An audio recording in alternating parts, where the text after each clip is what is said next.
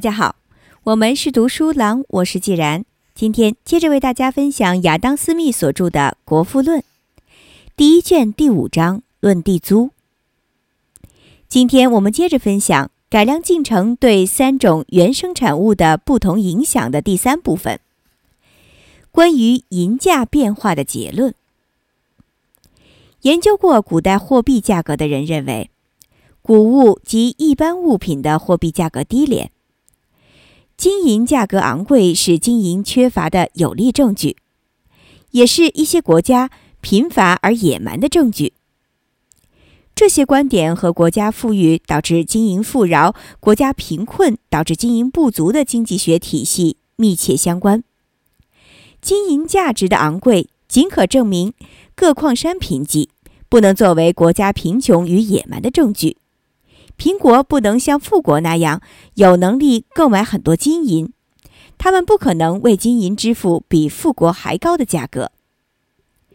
中国贵金属的价格比欧洲各国都要高。固然，自美洲矿山发现以来，欧洲的财富已大大增加，同时金银价格逐渐下降。其价格的下跌，并非是因为欧洲真实财富的增加。或土地和劳动年产物的增加，而是因为发现了更为富饶的矿山。欧洲金银量的增加与制造业及农业的发达几乎发生在同一时期，但其原因不同，所以两者相互间没有任何联系。金银量的增加是一个偶然事件，与政治无关；制造业及农业的发达。则是由于封建制度的崩溃与新政府的成立，鼓励了工业的发展，人们享受到劳动的成果。封建制度残存的波兰，在今天仍是一个极其贫穷的国家。然而，波兰也像欧洲其他各地一样，谷物的货币价格上升，金属的真实价格下降，所以波兰的金属数量增加，并与土地和劳动的年产量成比例增长。可是，这种贵金属的增加似乎并没有增加该国的年产量，也没有改善其制造业、农业和居民的生活环境。西班牙和葡萄牙在美洲拥有许多矿山，两国贵金属的价格比欧洲其他地方低，因为贵金属从这两国运往欧洲各地要附加运费和保险费。由于它们被禁止出口。因此还要付走私费，否则就要缴纳关税。所以，土地和劳动年产量比较，贵金属数量在这两国必然比欧洲其他各国要多。虽然两国已废除封建制度，但其实际体制并不比以前好多少。他们比欧洲很多国家贫穷，所以金银价格的下跌不能证明一国的富裕繁荣。金银价格上升。以及一般商品如谷物价格的低廉，也不能证明一国的贫穷和野蛮。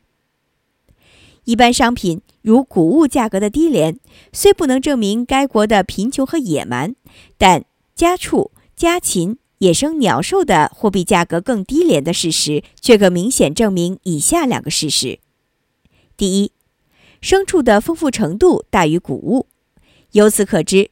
畜牧荒地所占面积比谷物的耕地大得多。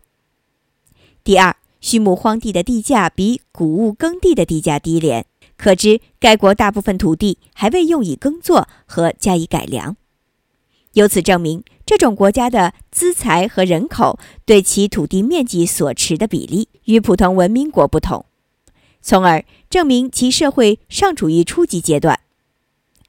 总之，我们从一般商品或谷物的货币价格的高低，能推断出那时以经营供给商业市场的各矿山的贫瘠程度，却不能据此推断该国的贫富。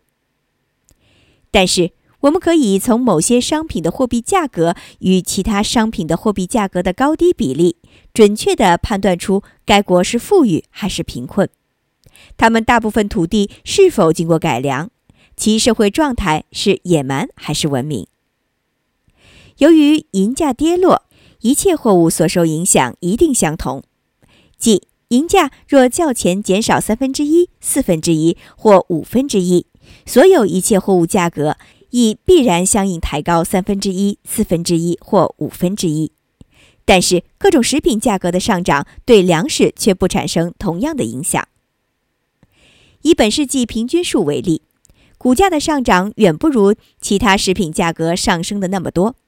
由此可知，后者价格的上涨绝不能完全归因于银价的跌落。在本世纪最初的六十四年间，即最近这次恶劣的季节以前，谷物本身的价格较前世纪最后六十四年间略低。英国温莎市场价格表、苏格兰各郡公定谷价调查表，以及法国麦森斯和杜普雷德圣莫尔二世所搜集的许多市场账簿，都证明了该事实。过去十年或十二年的谷物高价，可从气候不良上找原因，而不必推测银价的跌落。因此，银价不断跌落的看法并无确凿根据。或许，等量白银在今日所能购得的食品总量比上世纪少。讨论该变化产生的原因是，商品价格的上涨还是白银价格的下跌，这是一种徒劳的区分。对于只带一定数量的银子去市场购买的人，或只有一定货币收入的人来说，这种区分毫无用处。如果某种食品价格的上涨是由于银价的下跌，原因只有一种，即美洲矿山的丰饶，因为只有它才可以推断出银价的贬值。尽管如此。国家的真实财富，即土地和劳动的年产物，也会像在葡萄牙、波兰那样日渐衰微，或像在欧洲其他大部分地方那样日渐增加。但这些食品价格上涨的原因，如果是土地真实价值的增加或耕地的改良，我们就可以得出该国在繁荣进步的结论。土地是国家财富中最大、最重要和最持久的部分。若能对此部分的价值是否增加提供决定性证据，此区分无疑对人们有所帮助。在规定某些下级雇员的报酬时，此区分对公众也有益处。若某种食品价格上涨因银价下跌所致，则此等雇员的报酬因随下跌的幅度而增加。如果食物价格的上涨因土地的改良所致，那么，如果提高其报酬或提高与否，就是一个极微妙的问题。由于改良及耕作的扩张，一切动物性食物与谷物的价格多少会有所提高；一切植物性食物和谷物的价格会或多或少的下跌。动物性食物价格上涨，是因为生产此食物的大部分土地经过改良，以适用于谷物的生产，于是。就得对地主和农场主的谷田提供地租和利润。土地的产出力增加，导致其产量变得更大，因此植物性食物的价格下跌。农业的改良使许多植物性食物的上市价格更低廉，如马铃薯、玉米、印度小麦等，因为所需的土地与劳动更少。在农业原始状态下，许多植物食物的栽种局限于菜园中。而现在开始用耕犁栽植，如雾青、胡萝卜、卷心菜等。因此，在社会改良进程中，如果某种食物的真实价格上涨，那么另一种食物的真实价格必定下跌。而判定一种食物的涨价在多大程度上可以由另一种食物的跌价来补偿，更是一件慎重的事情。家畜肉价格一旦涨到极点，除猪肉外，其他家畜肉在英格兰大部分地方已在一个世纪前达到了极点。此后，其他各种动物性食物发生的任何涨价都不会对一般下层阶级人民带来多大影响。英格兰大部分平民不会因家禽、鱼类、野禽或鹿肉价格上涨而苦恼，反之，他们会因马铃薯价格的下跌而感到轻松。当食物缺乏、谷价昂贵时，穷人会感到苦恼，但在普通的丰年，谷价处于平均价格时，其他原生产物价格的上涨都不会使平民感到痛苦。食盐、肥皂、皮革、麦芽、啤酒等制造品价格的上涨，也许会给他们带来更大的痛苦。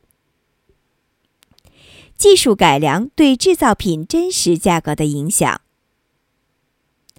随着技术的改良，一切制造业的费用大概都会逐渐减低。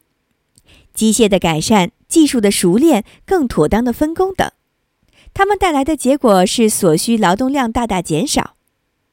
虽然社会日益繁荣，劳动的真实价格大幅上涨，但劳动量的大大减少一般足以补偿劳动价格的上涨。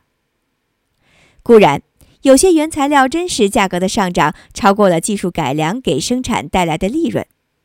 在木器的制作中，木材的真实价格由于土地改良而上涨的部分远远超过采用机器及完整分工得到的一切利益。但在原始材料的真实价格没有上涨或上涨不多的情况下，制造品的真实价格却下降了许多。在近两个世纪，以贱金属为原料的制造品的价格跌落最为显著。上世纪中叶，二十余磅才能购得的手表，现在只需二十先令。刀匠、铁匠所制成的物品，以及所有伯明翰、舍菲尔德出产的商品，其价格都下跌很多。即使以两倍甚至三倍的价格，也不能制出同样优良的产品。也许。以贱金属为原材料的制造业比其他制造业更适宜于分工，使用的机械有更多可以被改良的地方，因此价格低廉也就不足为奇。同一时期，毛织业制造品价格下降就没有这么明显。反之，上等毛织物价格在这二十五至三十年间还上涨了一些，这是西班牙羊毛的价格上涨的结果。由英格兰羊毛制成的约克州毛织物，其价格在本世纪中已下跌了很多。不过，质量的好坏值得争议，这方面的信息多少有些不确定性。今天的毛织业分工状况和一个世纪前大致相同，而使用的机械也无大变动，但在分工和机器这两方面可能都有些改良，以致引起价格下降。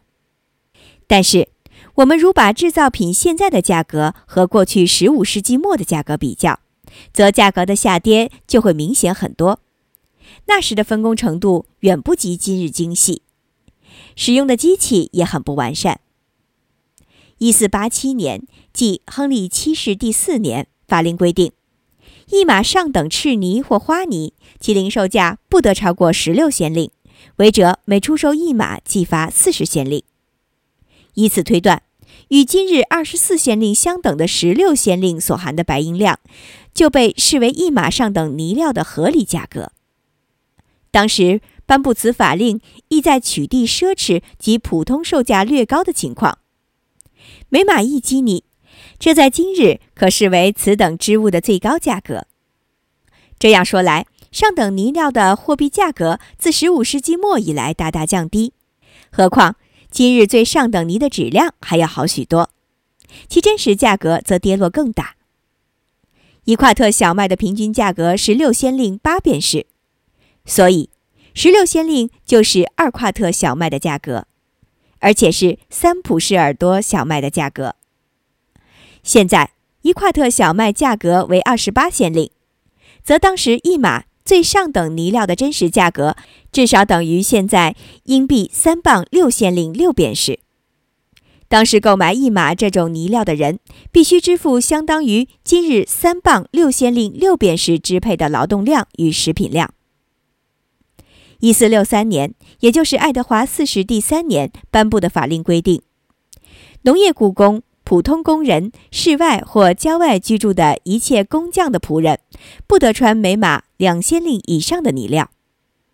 当时两先令所含的银量与今天的货币四先令几乎相同，但现在每码四先令的泥料比当时最穷之人所穿的任何衣料都要好。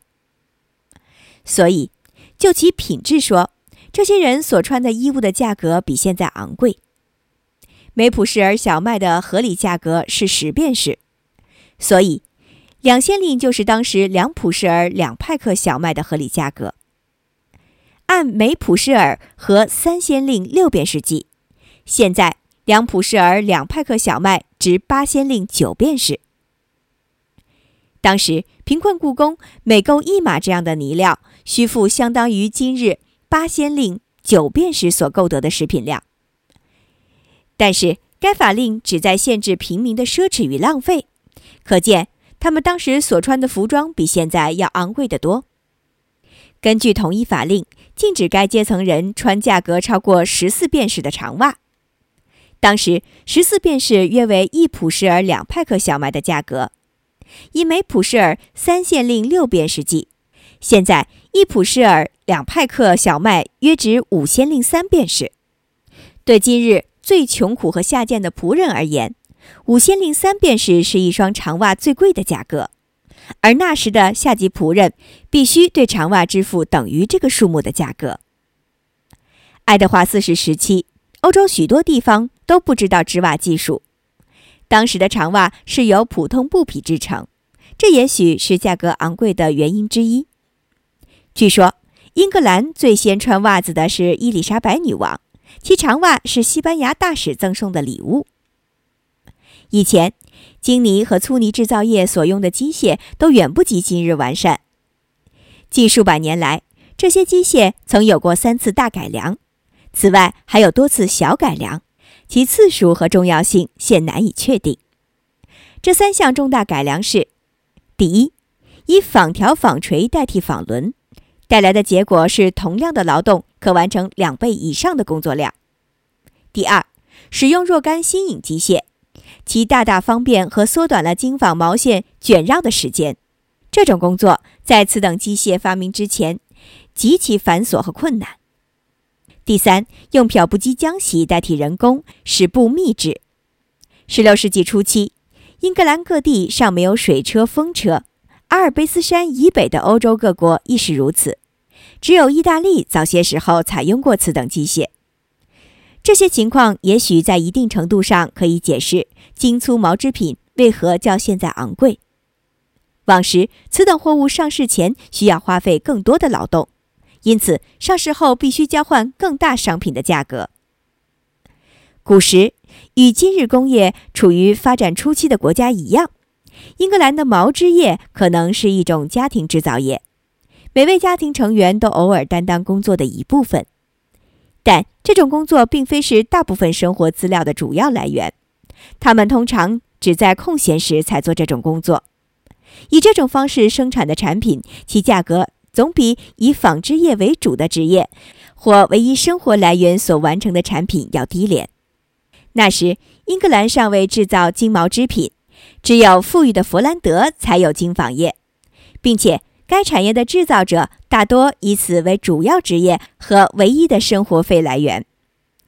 弗兰德制品是一种外货，因此必须向国王缴纳若干赋税，至少也得缴纳通行时的吨税和磅税。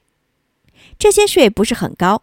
欧洲各国的政策不是用高关税限制外国制品的输入，而是鼓励进口，以便达官贵人能够享受到本国无力提供的便利品和奢侈品。上述情况或许在某种程度上可以说明为何古时粗纺业和精纺业的真实价格远低于今日之价格。